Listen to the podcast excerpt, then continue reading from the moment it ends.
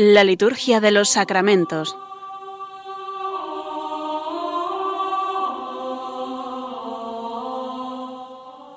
Con el Padre Juan Manuel Sierra.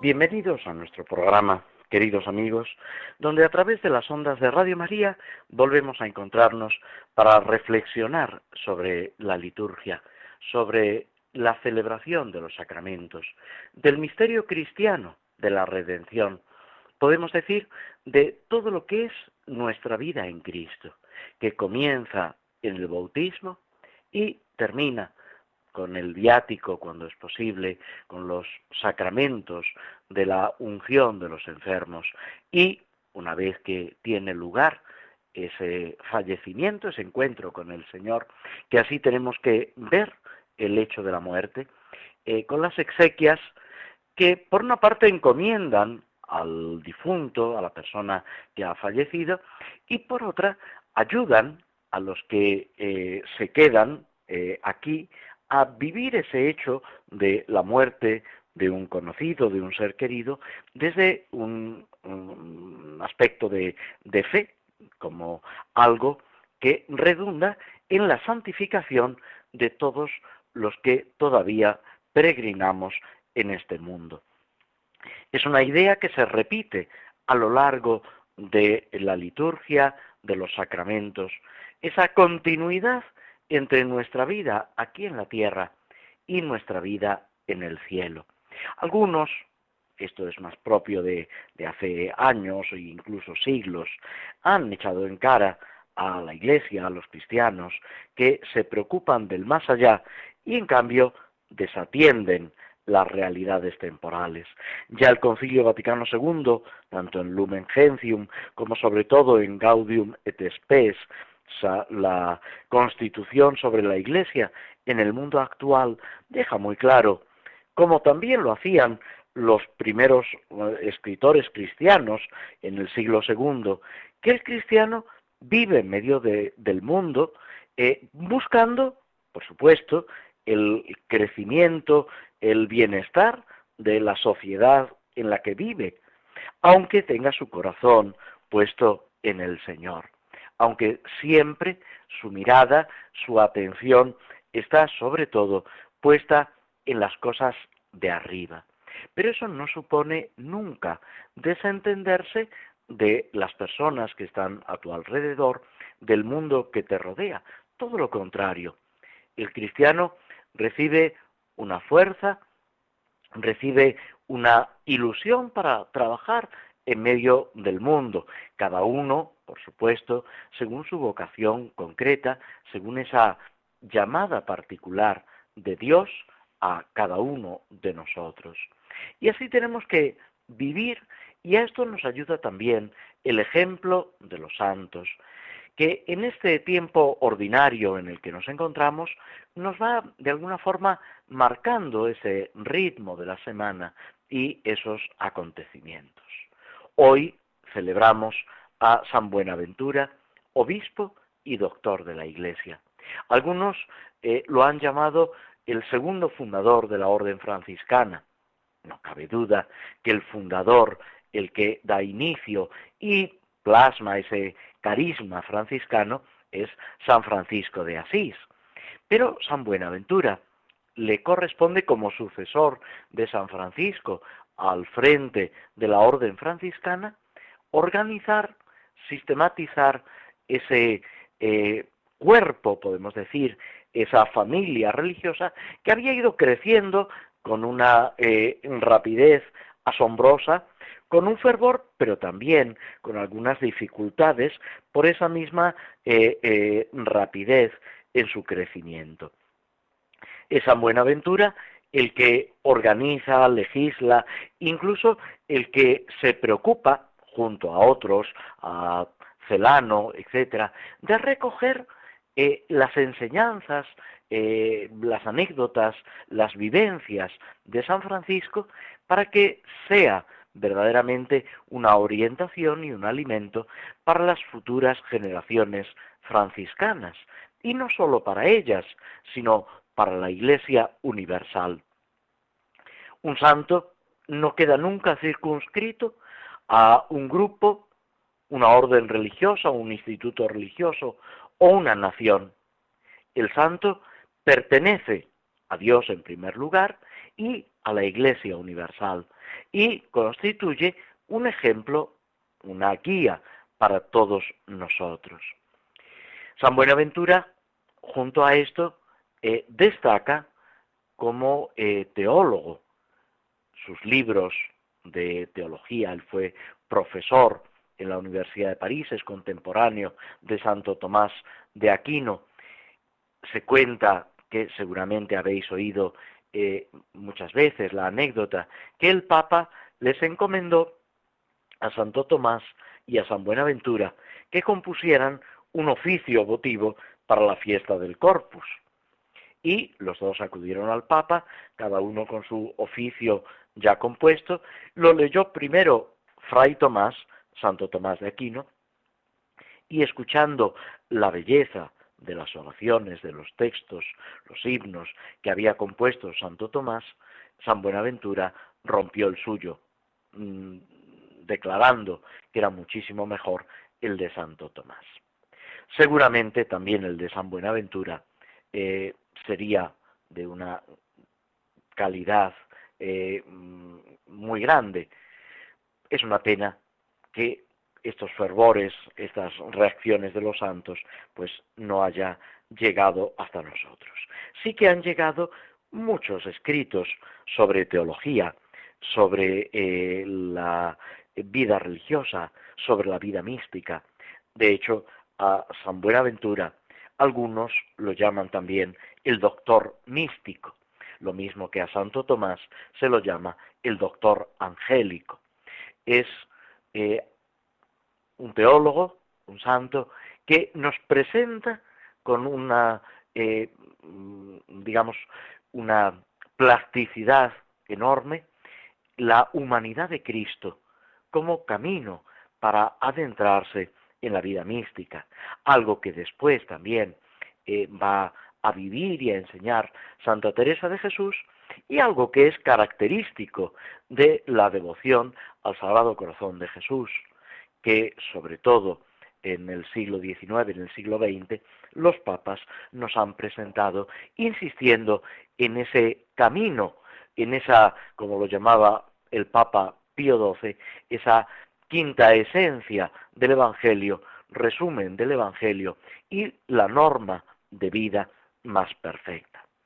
La oración colecta del día de San Buenaventura, que es la única de las oraciones que tiene propia esta memoria, dice, Dios Todopoderoso, concede a cuantos hoy celebramos la fiesta anual del obispo San Buenaventura, aprovechar su admirable doctrina e imitar constantemente su ardiente caridad.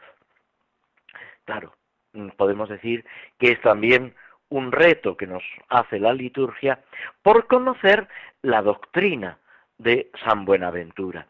Cuando rezamos o hemos rezado ya esta oración, tiene que despertarse en nosotros un gusanillo de curiosidad, un deseo de conocer los escritos, las meditaciones, las reflexiones de San Buenaventura, como de otros santos que con sus escritos, con su misma vida, nos están enseñando una forma concreta de vivir el Evangelio, de seguir a Jesucristo. Otra fiesta muy importante, sobre todo por la, el profundo arraigo que tiene en nuestros pueblos, sobre todo en las zonas de mar, es la fiesta que se celebrará mañana, Dios mediante, de la Virgen del Carmen. Como titula el misal romano, la bienaventurada Virgen María del Monte Carmelo, vinculado esta, esta advocación, este título de la Virgen María a los carmelitas, que precisamente de la advocación, de la mm, devoción a la Virgen del Carmen, es de donde toman su nombre, considerándose de alguna forma receptores de lo que el profeta Elías y otros ermitaños habían vivido mm, en el Antiguo Testamento y luego ya en la época de la Iglesia, en el Monte Carmelo, este monte eh, desde el que Elías invoca a Dios y ve subir desde, desde el mar esa pequeña nubecilla que va a llevar, eh, va a arrastrar, digámoslo así, una lluvia copiosísima.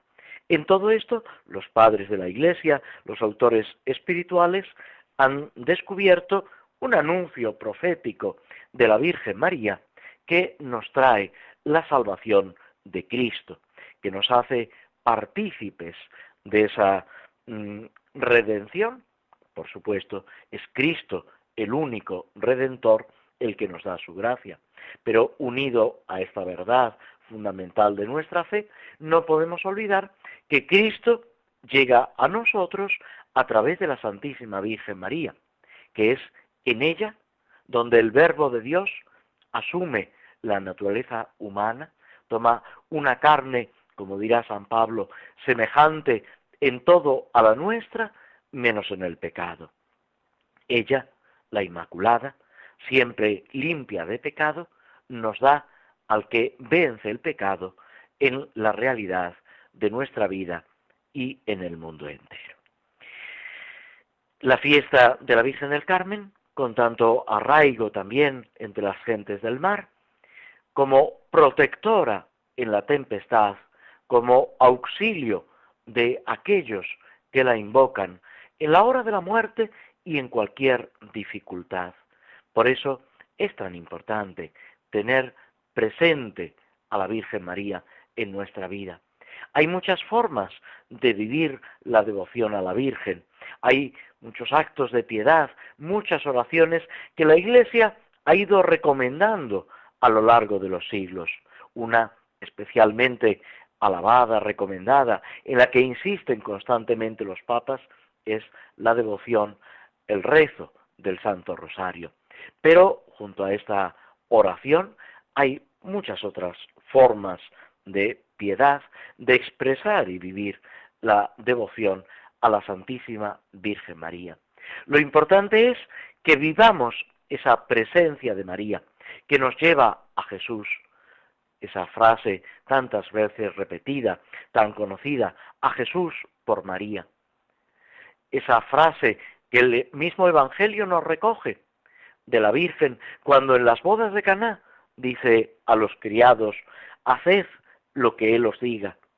Ese es el eh, consejo constante de la Santísima Virgen María. Y esa es también la llamada que se dirige a cada uno de nosotros. La oración colecta de este día dice, te suplicamos, Señor, que nos ayude la admirable intercesión de la gloriosa Virgen María, para que, protegidos por su ayuda, consigamos llegar hasta el monte que es Cristo. Termina muy eh, discretamente haciendo referencia a ese monte Carmelo y a ese monte que es Cristo. Recordemos el Tabor, el monte de las bienaventuranzas y el monte Calvario. También en el monte de los olivos, es una colina que es precisamente donde Jesús asciende a los cielos, donde se despide de los discípulos y donde se puede decir eh, la iglesia comienza esa preparación para recibir el Espíritu Santo, que lo recibe con María, la Madre de Jesús. La presencia de la Santísima Virgen en el cenáculo es, eh, podríamos decir, eh, característica y significativa, pero es además una enseñanza para lo que es y sigue siendo la presencia y la acción de la Virgen María en la Iglesia y en la vida de cada uno de nosotros. Todo esto dentro del marco general del tiempo ordinario, donde se nos van presentando las enseñanzas, los milagros de Jesús, todo lo que Él ha hecho y ha dicho para que lo vivamos, para que lo imitemos, para que esté presente en nuestra vida. Hacemos una breve pausa escuchando algo de música antes de proseguir con nuestro programa con el ritual de la iniciación cristiana de adultos.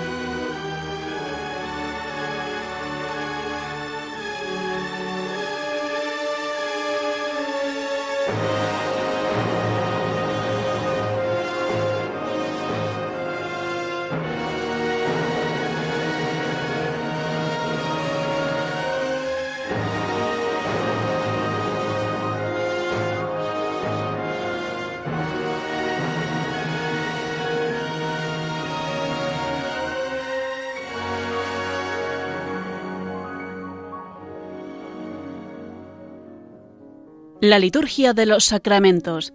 Conoce qué se realiza y por qué de la mano del Padre Juan Manuel Sierra. Antes de reflexionar sobre el ritual, tomamos una poesía de San Juan de la Cruz, este gran santo, doctor de la Iglesia, autor precisamente carmelita. Cantar del alma que se huelga de conocer a Dios por la fe. Qué bien sé yo la fonte que emana y corre, aunque es de noche. Aquella eterna fonte está escondida, que bien sé yo do tiene su manida, aunque es de noche. Su origen no lo sé, pues no le tiene, mas sé que todo origen de ella viene, aunque es de noche. Sé que no puede ser cosa tan bella, y que cielos y tierra beben de ella, aunque es de noche. Bien sé que suelo en ella no se halla, y que ninguno puede vadealla, aunque es de noche. Su claridad nunca es oscurecida, y sé que toda luz de ella es venida, aunque es de noche. Sé ser tan caudalosa su corriente, que infiernos cielos riega y las gentes, aunque es de noche el corriente que nace de esta fuente. Bien sé que es tan capaz y omnipotente, aunque es de noche. El corriente que de estas dos procede, sé que ninguna de ellas le precede, aunque es de noche. Aquesta eterna fonte está escondida en este vivo pan por darnos vida, aunque es de noche. Aquí se está llamando a las criaturas, y de esta agua se hartan aunque a oscuras, porque es de noche. Aquesta viva fuente que deseo, en este pan de vida yo la veo, aunque es de noche.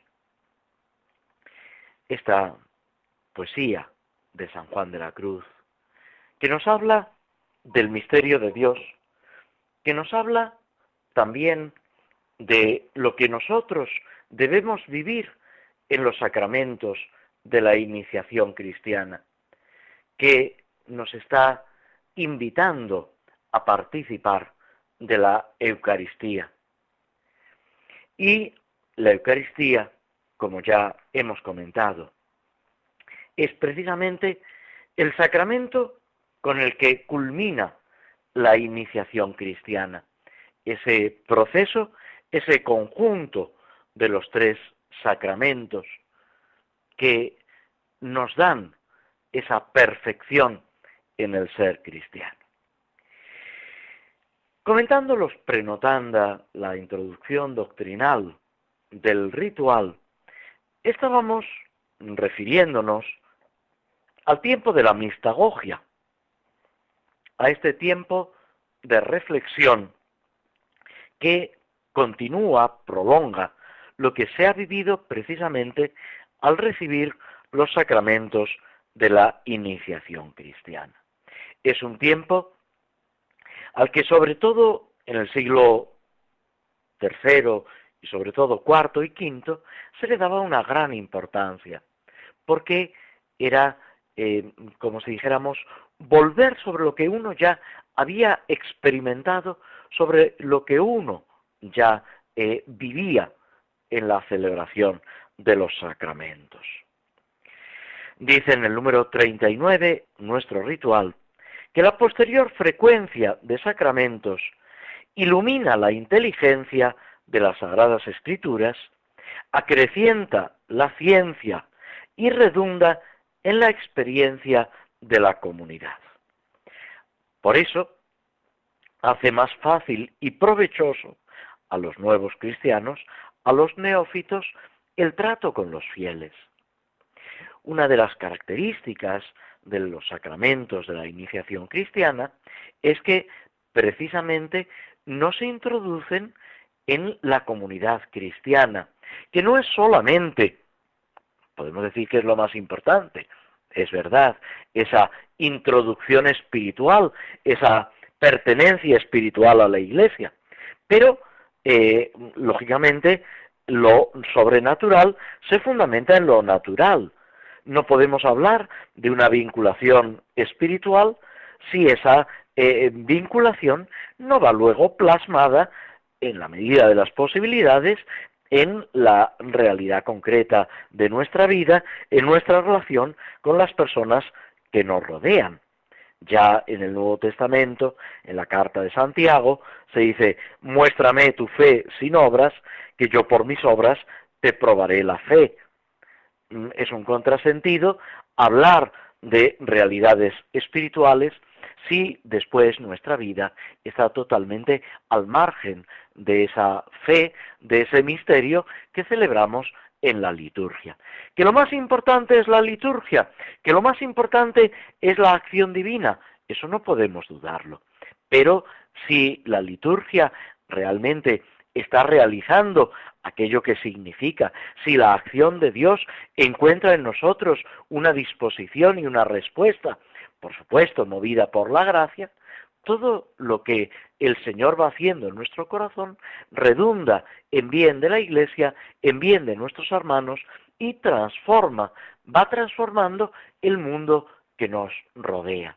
Los santos han destacado también por esa acción benéfica, asistencial, de ayuda, incluso muchas veces también con inventos, con eh, descubrimientos que eh, redundan en bien de la humanidad. Un aspecto que muchas veces se silencia en los medios de comunicación, en nuestra sociedad, es la gran cantidad de sacerdotes, religiosas, religiosos que han tenido un papel destacado en la ciencia, en la cultura, en sus más mm, eh, diversos aspectos, incluso en la música. Hay muchos compositores que unos han sido creyentes, pero otros han sido sacerdotes, religiosos, y eh, con frecuencia se, se los cita, se interpretan sus obras sin hacer ninguna referencia a esa fe, a esa vida cristiana, a ese compromiso o a esa consagración a Dios. Lo mismo en el campo de la sanidad, de la educación, en, la universidad. Todo esto son cosas que a veces incluso a los propios cristianos se nos olvida, se nos pasa por alto, lo mm, omitimos o lo ignoramos. Y sin embargo, tenemos que estar, en el mejor sentido de la palabra, orgullosos por lo que han hecho nuestros hermanos. Es lo que celebramos y que lo que la liturgia enseña en la fiesta de todos los santos. unos canonizados, otros sin canonizar, pero tantos cristianos, tantos hermanos nuestros que nos han precedido, han vivido de una forma coherente, con sus imperfecciones, de acuerdo, pero de una forma coherente su fe, ayudando a los demás. Y eso es lo que también nosotros, desde la iniciación cristiana, estamos llamados a realizar y a vivir. Que ese trato con los demás fieles sea eh, lo más provechoso y fecundo posible. Para eso, el nuevo cristiano goza en esta etapa y ojalá durante toda su vida con la ayuda de los padrinos. Se ve quizá con más facilidad en una persona adulta, pero mm, casi casi tiene la misma o más importancia en el caso de un niño. Los padrinos tienen que acompañar, proteger, ir encauzando esa vida cristiana, enseñando, dando ejemplo, auxiliando. A veces pensamos en los padrinos pues, únicamente para el caso mm, hipotético en el que puedan eh, fallecer eh, o verse impedidos por un motivo o por otro los padres. De acuerdo, en ese momento, cuando se trata de un niño, los padrinos tienen una especial responsabilidad, pero no dejan de tenerla porque los padres gocen de buena salud, porque se preocupen por sus hijos. Deben acompañar, proteger, cuidar esa vida cristiana de la, de la que ellos voluntariamente se han hecho también responsables. Y de ahí, la, digamos, eh, la comprensión, la razón de que la Iglesia pida que los, los eh, padrinos, tanto de bautismo como de confirmación, hayan completado su propia iniciación cristiana, sean bautizados, hayan recibido la Eucaristía y la confirmación y vivan de una forma coherente a, esa, a ese bautismo, a esa vida cristiana que han recibido. Porque es precisamente eso en lo que tienen que introducir y hacer crecer a quien ha sido encomendado por Dios y por la Iglesia a su cuidado. El ser padrino es algo muy importante, muy bonito, de acuerdo, pero muy importante. No puede elegirse un padrino por criterios pura y simplemente de amistad, de compromiso social, etc. Tiene que ser alguien comprometido en su fe cristiana, alguien que realmente pueda ayudar y acompañar, alguien que dé ejemplo, alguien, en definitiva, que cuide esa vida cristiana que se está iniciando y que es preparación para el cielo. La fuerza, la índole de esta etapa eh, tiene un aspecto de experiencia personal y al mismo tiempo de participación en los sacramentos. el bautismo y la confirmación no se repiten, pero hay que ir comprendiéndolos cada vez más plenamente. Y esto no vale solo para los recién bautizados, vale también para todos y para cada uno de nosotros, llamados a vivir y a comprender cada vez más la realidad de nuestro bautismo y de nuestra confirmación. Sacramentos que no se repiten, porque han dejado en nuestro interior, en nuestra alma, una señal para siempre. Sacramentos que son, digamos, el carril por el cual va a discurrir después toda nuestra vida cristiana con la celebración de los demás sacramentos, con esa experiencia viva de la presencia de Cristo a nuestro lado, con ese sentirnos miembros de la Iglesia. Podemos fijarnos aquí en lo que vive Santa Teresa del Niño Jesús, esa monja también carmelita de finales del XIX, principios del siglo XX, que precisamente eh, también eh, nombrada doctora de la Iglesia, enseña lo que ella denomina ese caminito espiritual, de sencillez, de infancia espiritual, de confianza en el Señor. Y ella, en un momento de, su vida como carmelita, murió muy joven, murió con apenas 24 años, se pregunta cuál es su misión en la iglesia, cuál es su vocación. Y contemplando con esa imagen de San Pablo de el cuerpo místico, los misioneros, los sacerdotes, eh, evangelizadores, eh, personas que atienden caritativamente unos y otros, y ella que se sentía tan pobre, tan limitada, pero que por otra parte amaba tanto al Señor y a sus hermanos, como esencia de su vida de carmelita, ofrecida por la salvación del mundo, dice, en el cuerpo de la iglesia, ¿cuál es mi sitio? ¿Cuál es mi vocación? Y contesta, escribe, que viendo pues, esos carismas, esas eh, imágenes del cuerpo místico, dice, ya está, yo tengo que ser el corazón. El corazón que bombea la sangre, que permite la vida. Y a través de esa sangre que da unidad, fuerza a todo el organismo.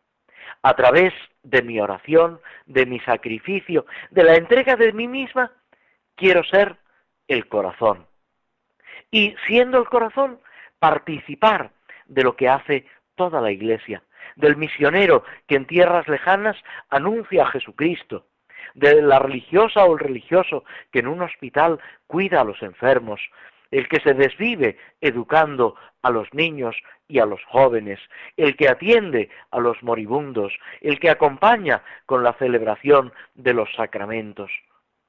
Pues esa vocación, entre comillas, de Santa Teresa del Niño Jesús, de alguna forma nos implica a todos, nos corresponde a todos, llamados por Cristo, con Él y en Él, a participar de lo que hemos recibido en el bautismo, de lo que somos. Esa frase que en otros programas ya hemos traído a colación, esa frase de San León Magno, Papa en el siglo V, que dice, cristiano, reconoce tu dignidad. Dicho de otra forma, reconoce lo que eres y vive de acuerdo a aquello lo que, a lo que eres. Como decía San Pablo, imitad lo que tratáis. ¿Qué tratáis? Los sacramentos.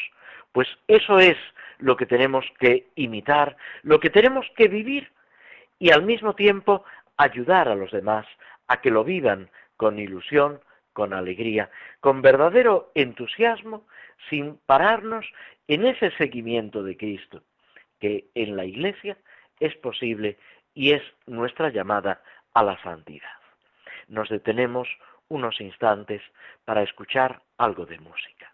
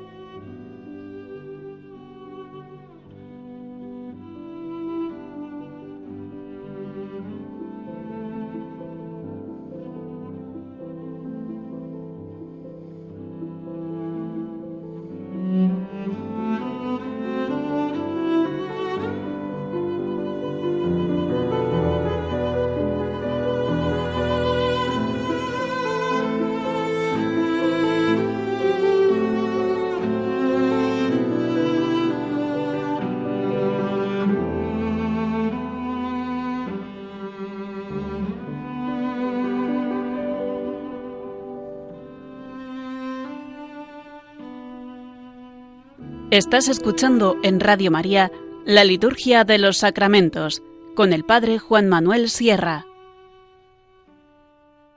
En el programa anterior habíamos comenzado el comentario, la reflexión sobre un salmo que tiene resonancias bautismales, el Salmo 41-42. Como busca la cierva corrientes de agua, así mi alma te busca a ti, Dios mío tiene sed de Dios, del Dios vivo. Cuando entraré a ver el rostro de Dios, las lágrimas son mi... ¿Dónde está tu Dios? Recuerdo otros tiempos y desahogo mi alma conmigo, como marchaba la cabeza del grupo hacia la casa de Dios, entre cantos de júbilo y alabanza, en el bullicio de la fiesta. Este salmo, con ese sentido poético, como todos los salmos, que es auténtica palabra de Dios y es al mismo tiempo enseñanza, reflexión, oración para todos nosotros, nos invita a caer en la cuenta de esa sed del Dios vivo. A veces en nuestro mundo la gente tiene sed de Dios, pero lo desconoce. Tiene una inquietud, tiene una insatisfacción que las diversiones, las, eh, los entretenimientos, los recursos que el mundo ofrece no pueden llenar por completo. Frente a eso, como decía San Agustín en las confesiones, tenemos que caer en la cuenta que nos hiciste, Señor, para ti, y nuestro corazón está inquieto hasta que descanse en ti.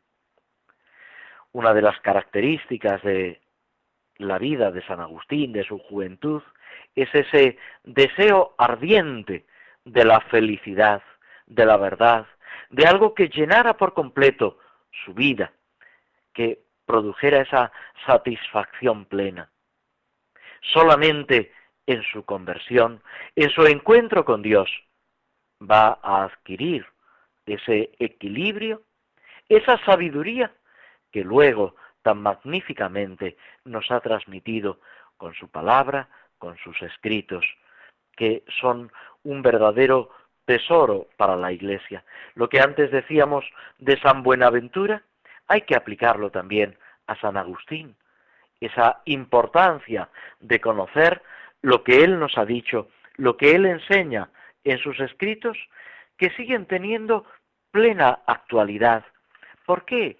Porque son los problemas del hombre, de la humanidad, en sí, en su relación con los hermanos, con el mundo que nos rodea y con Dios mismo.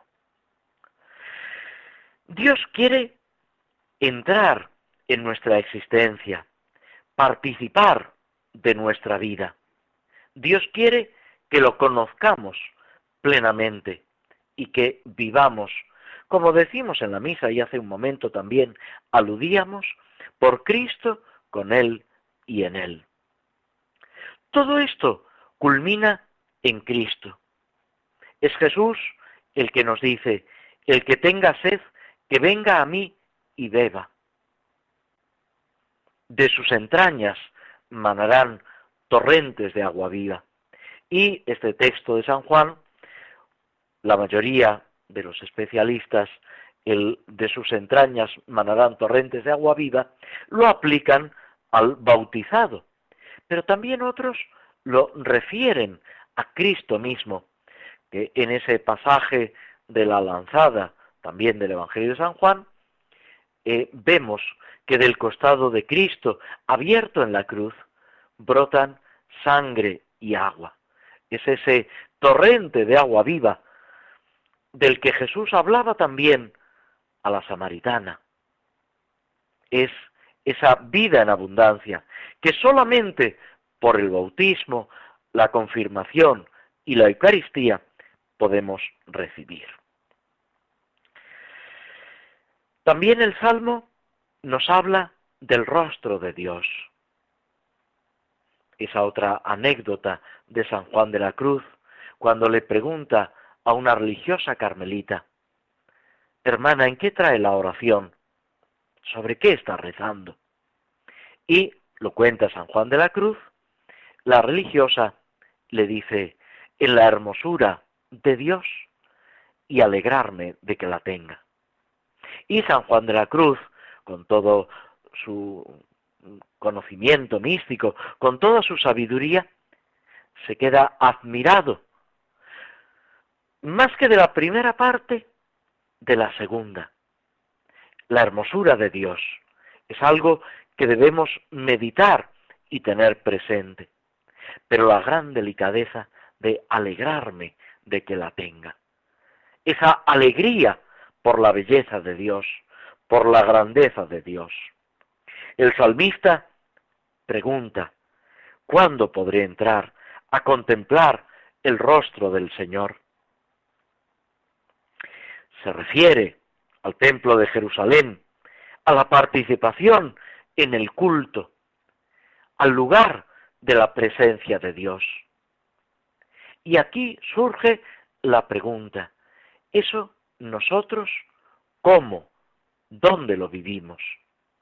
Y es precisamente en los sacramentos, en la presencia del Señor, en la Eucaristía, en la acción de la gracia en nuestro propio corazón.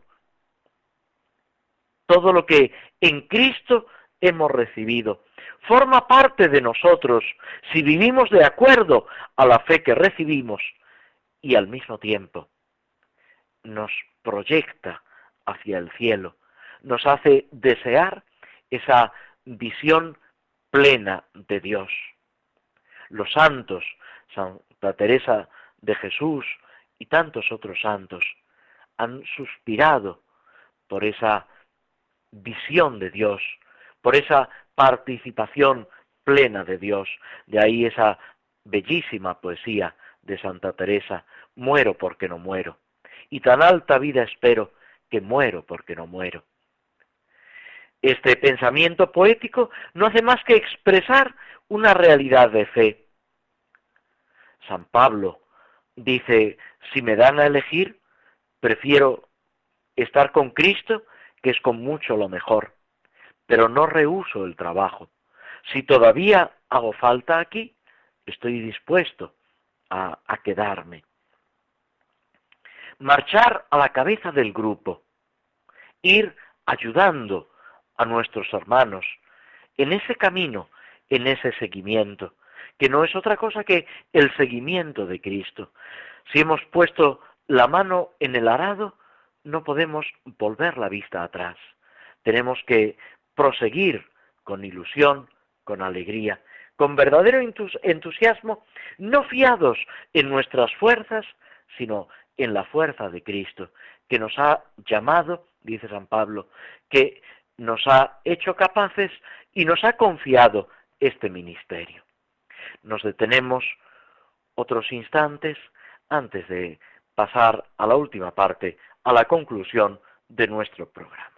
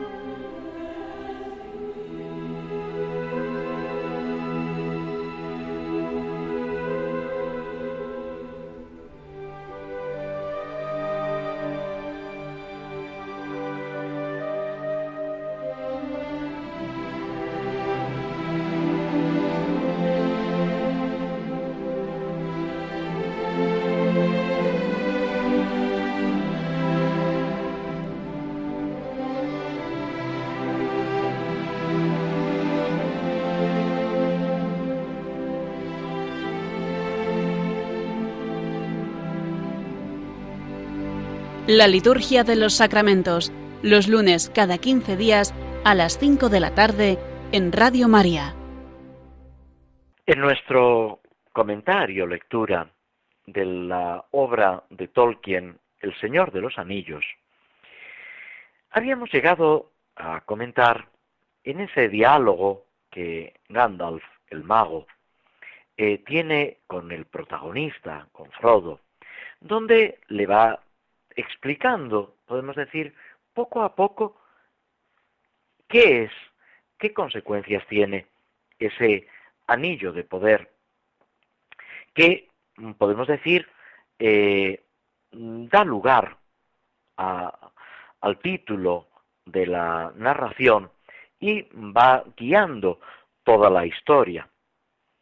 Este anillo, que en la narración fantástica de Tolkien es un anillo mágico elaborado por eh, lo que se llama el Señor Oscuro, Sauron, se le denomina de varias maneras, que intenta dominar, esclavizar al mundo entero. Podemos decir que es una representación del mal, o lo que para nosotros sería eh, el demonio.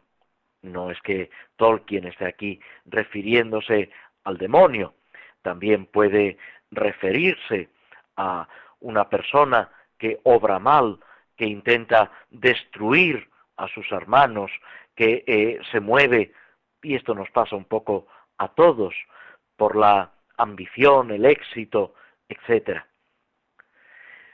En esta obra, como en tantas otras obras de la literatura universal, el mal, de alguna forma, eh, nos está enseñando o se está reflejando en la vida de cada uno de nosotros. Y es una lucha que se desarrolla en el mundo, pero también en nuestro propio corazón. De ahí que, aunque el autor no lo diga expresamente, pero podemos hacer eh, una lectura espiritual, una aplicación de lo que estamos leyendo. El anillo se lo va explicando el mago a Frodo, al protagonista, si lo utilizas buscando tu propio provecho, buscando ser alguien importante, con ambición, poco a poco te va dominando, te va sumergiendo en el mal y puede llegar incluso a destruirte ponerte al servicio completo del mal. Gandalf, el mago, le dice que el anillo es mucho más poderoso de lo que al principio pensaba. Y le cuenta cómo en los orígenes de ese mundo fantástico que Tolkien describe, los elfos elaboraron muchos anillos mágicos con la intención de hacer el bien y de ayudar. Pero este Sauron, el Señor Oscuro, los engañó, aprendió esa técnica de los anillos y forjó un anillo mágico con poder para dominarlos a todos los demás. De ahí el título, El Señor de los Anillos. El anillo que puede dominarlos a todos, que pretende dominarlo todo para conducirlo a la propia ambición y al mal. Frodo queda aterrado. Dice Gandalf, el que conserve uno de los grandes anillos no muere participa de una cierta inmortalidad, pero no crece, ni adquiere más vida. Esta es también una enseñanza para nosotros. Tenemos que estar siempre creciendo. El mal nos puede dar muchos recursos, pero no crecer. No crecer interiormente, no participar de esa verdadera vida que sale, que se desarrolla en nosotros cuando nos olvidamos de nosotros mismos y nos entregamos por completo a Dios y a los hermanos. Esa frase tantas veces repetida, la puerta de la felicidad se abre hacia afuera, o en esa obra de literatura donde, dialogando con el demonio, se le pregunta, ¿eres feliz? Y contesta, no, pero soy poderoso. Cristo, en cambio, nos ofrece la felicidad, nos ofrece la verdadera vida, nos ofrece ese crecimiento que llega hasta la vida eterna, hasta el ser de Dios. Es lo que en las primeras páginas del Génesis aparece, esa tentación del mal y frente a eso la generosidad de Dios. Que lo vivamos así, que lo descubramos así y lo enseñemos a los demás con ilusión. Nos despedimos de todos vosotros hasta el próximo programa, donde a través de las ondas de Radio María, si Dios quiere, volveremos a encontrarnos. Muy buenas